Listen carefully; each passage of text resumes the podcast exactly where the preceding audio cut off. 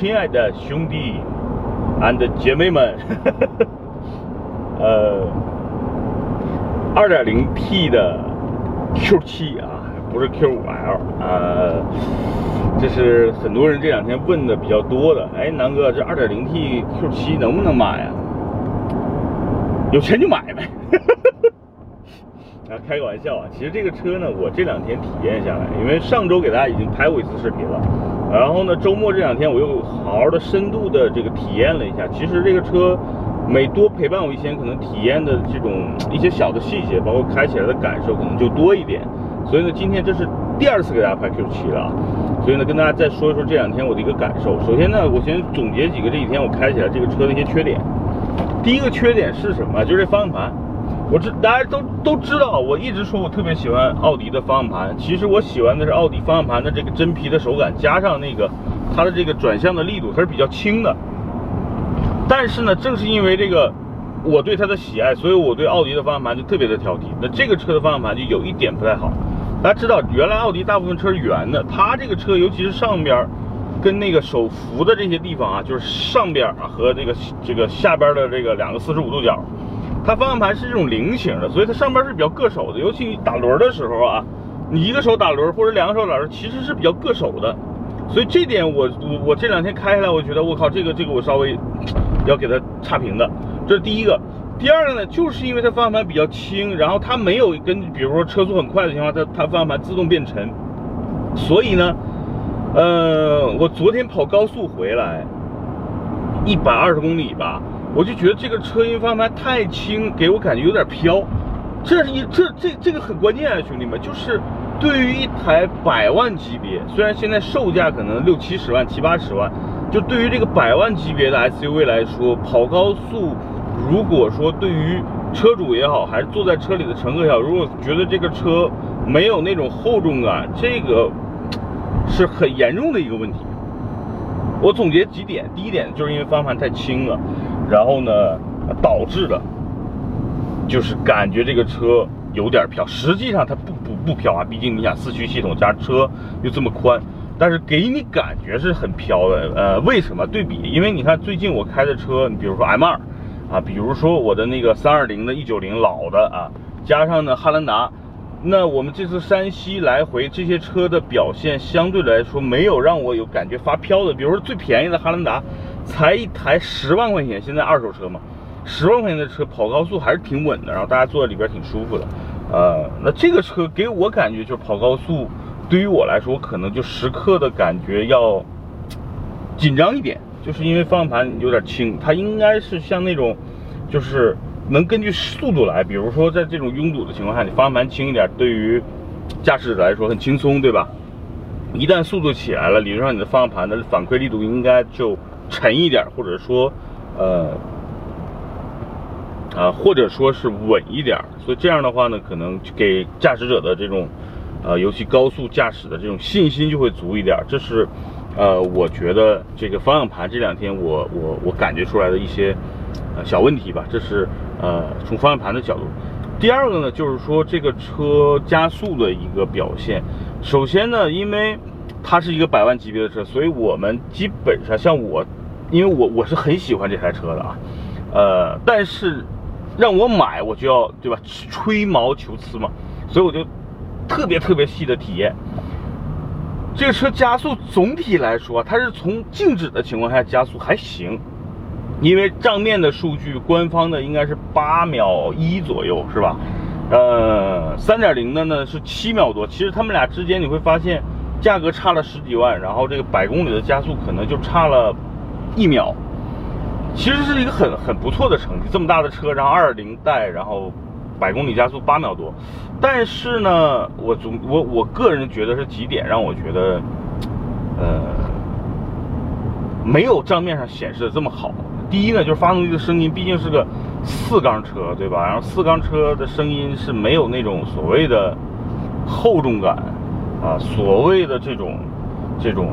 浑厚的这种感觉的，所以第一声音不好听啊，这是我觉得没有信心的第一个原因。第二个呢，就是它呢毕竟是个涡轮增压嘛，然后这个它是这样，一脚油门下去，车会很快的就响应你的这个油门转起来，然后呢，从零到八十一百其实很平顺啊，但是中间不要停啊，一旦比如说你零到六十啊，然后油门松了一下，然后再踩下去，就就差不多有那么半秒的这么一个延迟，你看这就是因为小排量。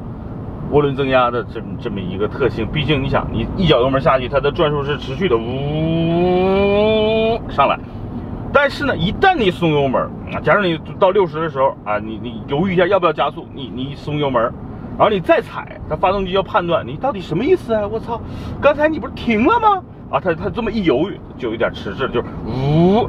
然后大家知道这二点零 T 发动机转速很快嘛，当时的它它慢慢降下来，比如从大概四千转降到两千转。呜呜，它刚降下来一踩，它就觉得我操，你要踩了，它呜再上去，所以它有一个差不多半秒到一秒的一个犹豫的时间，这点体验就相对来说啊有点差。但是大家你想了，你在城市里边会经常有这种现象，咱倒不是零百加速啊，比如说红绿灯起步，你前面跟一辆车，然后呢它砰啊一个一个红绿灯，一个绿灯一一亮，它就穿出去了，然后你跟它走，你油门一下就踩下去了，对吧？你突然间发现前面那个车一。一踩一踩刹车，或者点了一脚刹车，你也会象征性的点一下，相当于这次的加速中断，对吧？然后你发现这边你点了一下又跑了啊，那你要跟它了，你再踩，哎，它就有点迟滞了。这就是小排量涡轮增压带这么大车，就类似小马拉拉车的一个，呃，我觉得不太不太满意的地方。呃，其他的关于这个车，你说再找一些其他的毛病，我觉得其实还好了。啊，毕竟对吧？这个目前优惠完，其实这个车裸车就六十万了。嗯，嗯，怎么说呢？就你问南哥，你自己买不买？我不买啊。第一，我没这么多预算，因为你看我买车是这样的，我我我可能有五六十万的预算，很多人有五六十万的预算，他啪啪啪哎就买了一辆车就完了。就比如买了个 Q7，我呢是这样，因为我觉得我可能要体验更多的车，比如我现在也是六十万。你看我买了汉兰达，对吧？买了一辆这个这个叉 C 六零，然后我我马上再再准备入一台呃奔驰的老的 E 二三零，或者是呃这个 A 四 L。所以呢，我是同样的钱，我可能买三四辆车啊，这就是我的一个感受。因为我就是我我我从来不想靠车去装逼，我就是想多体验一些我没开过的车，或者是我感兴趣的车，这是我的一个风格。啊，那很多兄弟们就问南哥，那 Q7 你你怎么看？首先呢，嗯，我很喜欢这个车。说实话啊，就如果现在就同同就如今这个时间，北京时间的七月三十一号的这个时刻，然后现在呢，国内的三台车啊，比如 GLE 啊，比如说宝马 X5 啊，比如 Q7，然后同样呢，可能都是 3.0T 的啊，你让我三选一，我肯定选 Q7 了。这就是我给大家答案，为什么？就是。因为便宜，这是第一方面，就是我我买车是追求性价比的嘛。那目前呢，这三个车同样是如果是三点零 T 的情况下呢，我这么给大家去去做一个排比啊。首先呢，太老的车型我不要，那这里边我首先就把奔驰的 GLE 就就排除在外了，因为奔驰 GLE 那个平台太老了。然后呢，那个车油耗呢，相对这这三个车里边，那个车应该油耗也是最高的。然后呢，那个车的内饰跟比如现在的 S 啊、E 啊去比那个车的内饰就完全不像奔驰了，因为那是上个上一个平台的奔驰的内饰嘛，所以我要排除掉，因为我接受不了它比较老的内饰，然后目前的价格呢也也不实惠啊，所以呢就排直接排除掉这个 GLE 了。然后说叉五，叉五呢，如果是在今年春节前后，或者说呃五月份之前吧。如果这三个车让我去选，我会选叉五。为什么？本身我自己对宝马还是挺喜欢的。然后宝马叉五在那个时候优惠挺大的。然后最近这个关税的问题，对吧？这个叉五价格啪降下来一点。然后最近呢，可能是因为这个啊，又又又反弹了上去。所以呢，目前叉五又又还有一个消息，就是上个月的全新叉五这个谍照啊，或者是这个啊海外的这个车不是已经上市了嘛？所以马上叉五要换代了。所以我可能，比如同样价位的情况下，我可能也不会选叉五，因为马上就换代了，对吧？你百万级别买个车，虽然可能现在花的都是六七十万啊，但是，呃，买完就换代这事儿我也是接受不了的。那我还不如直接去买台二手车呢，对吧？更便宜，比如说三四十万买一台，那就算了。那排除掉叉五，就剩 Q 七了。Q 七有哪些优势啊？第一呢，二点零 T 我可能不会买，为什么呢？因为我刚才说了，这个车，呃，虽然其实对于对动力要求不明显的一些兄弟们来说无所谓，这个车百百公里加速也不慢，然后二点零 T 相对来说价格更便宜，对吧？油耗呢也会比三点零 T 的稍微低一点，但没低多少啊。然后这个车每年的车船税也比这个各种会省一点，就是你算一些小账的话啊，都是二点零 T 的更合适。但是你想想我的车，你说我汉兰达二点七，对吧？然后这个沃尔沃 x C 六零三点零 T，你现在再让我换一个级别更高的车，然后动力比这两个都低，那我我我是接受不了的，对吧？所以三点零 T 是首选。而且大家知道，奥迪 Q 七的三点零 T 它可不是涡轮增压，它可是机械增压。机械增压是什么好处呢？就是你油门一踩它就响应啊，它不像这个涡轮增压，虽然目前调的也比较灵了，大概在一千五，反正一千五吧，我自己感觉就一千四左右啊，一千四、一千五左右它涡轮就介入了。但是呢，就是我刚才说了，你急急加速时候没问题，你一停再加啊，你比如油门一松再一加的时候，涡轮增压这点是不好的，它有一点迟滞。啊，三点零 T 呢，机械增压就没这种现象，就基本上它可以媲美一个。大排量自吸就类似原来这个，比如说啊四点几啊这种自然吸气排量的这种这种感受，所以呢，我我自己要买肯定会买一个三点零 T 的 Q 七啊，这是这几台车我怎么去选择的，先排除掉最老的，再排除掉马上要换代的。然后呢，其实在这个级别还有一些车大家也是比较纠结的啊，比如说最直接的这个竞争对手可能就是沃尔沃的 x C 九零，呃 x C 九零其实。其实对于很多人来说，也是心里的有几道坎儿哈。我跟大家说，我对叉 C 九零的几个坎儿。第一，那车挺漂亮的，对吧？然后这个我觉得是沃尔沃近几年做的最漂亮的一台车啊，就是叉 C 九零。呃，但是有几个坎儿我过不去。第一，那车也是个二零 T 啊，不管那二零 T 啊功率强不强，它毕竟也是个四缸，它没有特别好听的声浪，哎，不叫声浪了，就是浑厚的声音，这是我可能心里的第一道坎儿过不去。第二个呢，就是其实沃尔沃 x C 九零当时上市的时候定价是有点虚高的，对吧？一个 2.0T 的车当时也定价百万了，现在啪啪啪啪，虽然官方又降价，然后又优惠，就是因为你在路上基本上也看不到几台 x C 九零，就销量很差。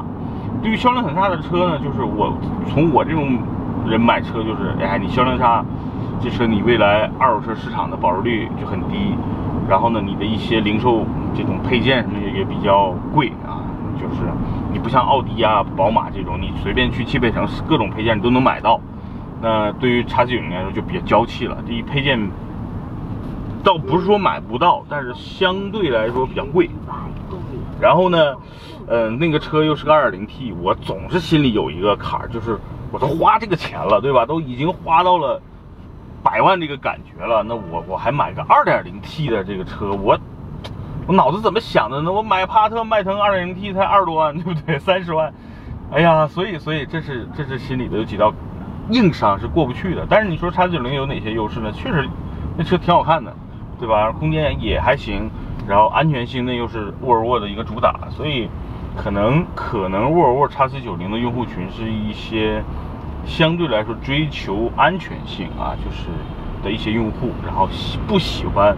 随波逐流，就是满大街都什么车，我就不买什么车。确实有这种人啊，啊，这这是我不买叉四九零的一个原因。虽然我现在是叉四六零的车主，但我对沃尔沃这个品牌挺喜欢，但是确实从维护、维修、保养、配件方面，啊。新车还好，因为你不用太多修嘛。真正，你开个几年之后，可能车会出现一些问题的时候，你就发现，哎呀，还是挺挺挺肉疼的，对吧？这是叉 C 九零。那除了这个，其实这个级别还有一些车了，比如说你像捷豹，呃，捷豹有一些车，呃，叫 F Pace，但是 F 其实比这个车级别要低的，它其实应该是跟 Q 五啊。呃，叉三是一个级别的，所以那个车我不评价，因为我们我小区家我们小区有一个邻居啊买的那个车，跟他聊，他觉得那个车买的他就是为了个样子货，为了品牌买的，开什么车他对开没有任何感觉，所以呢就是那个车可能就真的是个样子货。然后还有一个车呢就是路虎了，路虎现在其实跟这个价位重合的车挺多的，比如星脉啊啊，比如说新的这个发现，你看那个咱们那个。老司机创始人是吧？这个韩韩韩路兄，他就是这个发现的这个用户。然后呢，呃，原来我的一个朋友是买的星脉，反正我对路虎吧，就就没什么感觉，因为我觉得，首先那个车口碑，无论是在中国还是在全球各地吧，口碑都一般，就是就是，比如说品质啊，这个品控啊，相对来说差一点。但是现在虽然。比如发现也好，还是这个星脉也好，目目前听说品控好了，但是，我我是不是特别喜欢折腾修车的一个人，所以 那个车我基本不考虑。但是星迈这个车呢是值得去考虑的，因为现在毕竟优惠完价格也都差不多一个水平线上了，然后品牌给人的格调、内饰，然后外观，我觉得也算挺好看的。就这些车里边吧，如果让我去选，我可能会选 3.0T 的 Q7。啊，但是我目前让我出手不会出手，因为我觉得价格还是有点高。呃，大家知道，就是这个车这一代设计，刚才说过，为什么卖的不好，就整体设计可能就匹配不到它的用户群，所以导致这个车全球销量都不好啊。所以那个那个设计总监被 fire 了嘛，就被开了。呃，这个车目前在美国优惠力度特别大，因为这个车本身也是原来就是 Q7，就是针对北美市场开发的车型。呃，这个车目前我昨天还在这个北北美的一些二手车网站去看，确实有，就是这款新 Q7 最便宜有两万多的啊，有三万的，然后新车大概是四万到六万的一个区间，啊，比宝马的 X5 在美国的售价还便宜了至少五千刀啊！你想想，就是 X5 在美国目前售价应该是在六万以下。就是五万到六万之间，根据一些配置不同的一个售价，但是基本都是三点零 T 啊。那 Q7 在美国的售价定价原来跟 X5 差不多的，然后算上优惠呢，它会比整个 X5 便宜了五千。你你现在想想，五千其实对于我们来说可能不多，但是真的对于美国来说，五千可能差了百分之十，对吧？所以呢，这个车在美国现在售价是已经非常便宜了，裸车。三点零 T 的低配车型，呃，我不知道具体优惠，反正大概就是在四万多，不到五万，你换成人民币就真的就是现在国内卖的 Q 五的价格，所以我我现在真的让我去买，我不会买。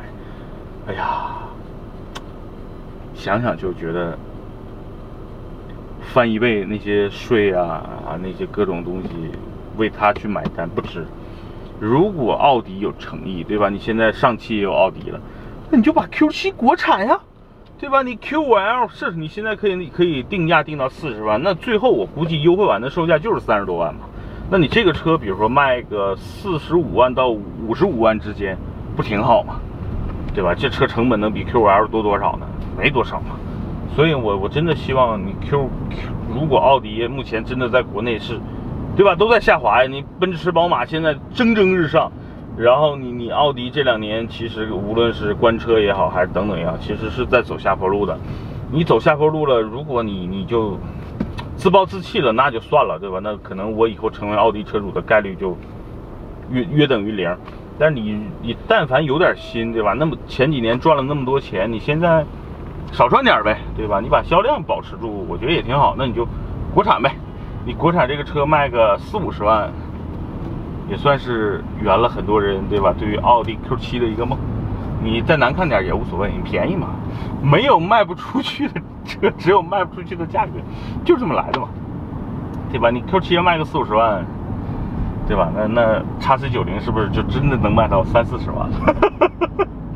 行吧，价格是硬道理，就是南哥买车的核心就是看价格啊，价格合适的我就出手，不合适就算了。其实买新车跟买二手车一样，就是性价比啊，一旦这个车况不错，价格不错，那就出手。啊，新车也一样啊，就是车再牛逼，对吧？价格虚高还得加价，去他大爷的！好吧，这期关于 Q7 的这个。我我我买不买它的一个心路历程跟大家说完了，然后说这个车的行驶的感受，整个车开起来还挺轻松的，就跟开一个 A6 特别像啊，真的是。但是你买 A6 现在可能三十多万就够了，你你想要这种驾驶体验，嗯，就没必要上 Q7 了。这是第一个结论，就是这车开起来真的就很舒服啊，确实像一个轿车，不像一个特别高的 SUV，然后你几乎感觉不到那么大的什么风噪啊，什么这些东西，所以整体来说还可以，开起来很舒服，隔音也不错。然后呢，全景天窗的这种视野确实很大，这个这个就很通透的感觉。整体来说内饰是我喜欢的，所以整个开这个车也很舒服，尤其是这两个大屏。啊，它这两个大屏跟奔驰的那种感受是不太一样的。奔驰那两个大屏给人感觉就是我操，这个分辨率奇高，然后呢，这个这个感受挺好的。但这个奥迪的这两个屏呢，给我的感觉是特别实用啊，嗯。所以啊，这个车开起来很舒服，然后别当七座车啊，就当一个五座的这个中大型 SUV，我觉得特别爽啊。确实，你比比比汉兰达，比我那那个老汉兰达，包括这个目前新汉兰达，那是强强强太多了啊。但当然，你说废话嘛，这个价位在这儿呢，呃，所以各个方面嘛，刚才说了，方向盘有一些我不太满意的地方，然后给大家说几个买这个车的一个建议啊，就真的是。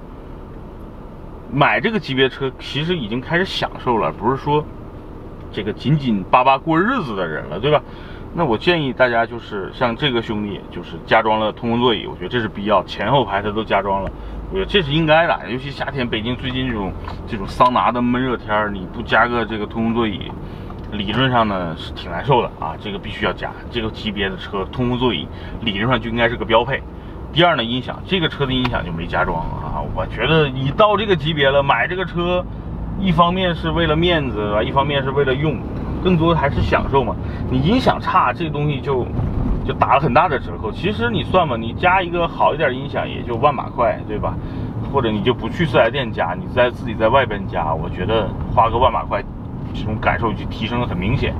所以音响这个东西一定要加，而且你听些音乐，尤其是对吧？你你。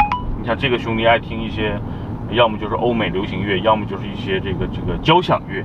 你交响乐用这个喇叭听，那就就太差了啊！所以呢，整体来说，啊，买这个车有几个配置。动力呢，因为有的人对确实对动力要求不高，他觉得车大，然后啊品牌到了就行了。所以有的人可能买 2.0T 的，我觉得无所谓。但是我觉得有几个配置你必须要加的，就是通风座椅，我觉得是应该的；音响是应该的，嗯。其他的我觉得就根据个性，根根据自己的需求来吧，毕竟对吧？只要钱到位，没有什么办不了的事情。所以啊，这个是 Q7 我的一个建议。呃，最后结论吧，就是这个车优缺点呢，其实缺点并不多啊，没什么缺点。啊，油耗呢这两天开起来大概是在十二到十五，因为我这两天属于暴力测试嘛，基本上大脚油门，所以在城市里边开，基本能开到十五。正常我们上下班。就是十一到十三中间这么一个值，所以呢，这个油耗还行啊，这么大的车我觉得是可以接受的。然后，呃，就刚才说的方向盘，我觉得真确实跑高速有点轻，然后平时开这个这个方向盘的设计有点硌手啊。别的缺点确实倒没什么，因为外观这种东西因人而异的，对吧？有人觉得没没气势，这不算缺点，那是因为你没看上眼嘛，嗯。相对来说，如果一百分推荐值的话，南哥给这个车打分七十五到八十，因为我个人是有点喜欢这个车，或者是想买这个车的，只不过是因为价格啊，目前价格我觉得有点高，呃，我不会去买，所以呢，给八十分，就是七十五到八十分，我觉得没问题啊。这个车综合各个方面来说还可以，行吧？那基本上我可以回答了一些很多人对这个二点零 T。啊，到底够不用的一个一个一个结论吧？行吧，二零 T 反正够用啊，但是你想开出很暴躁的这种感觉来不行，有一些迟滞，这就是这个车的结论。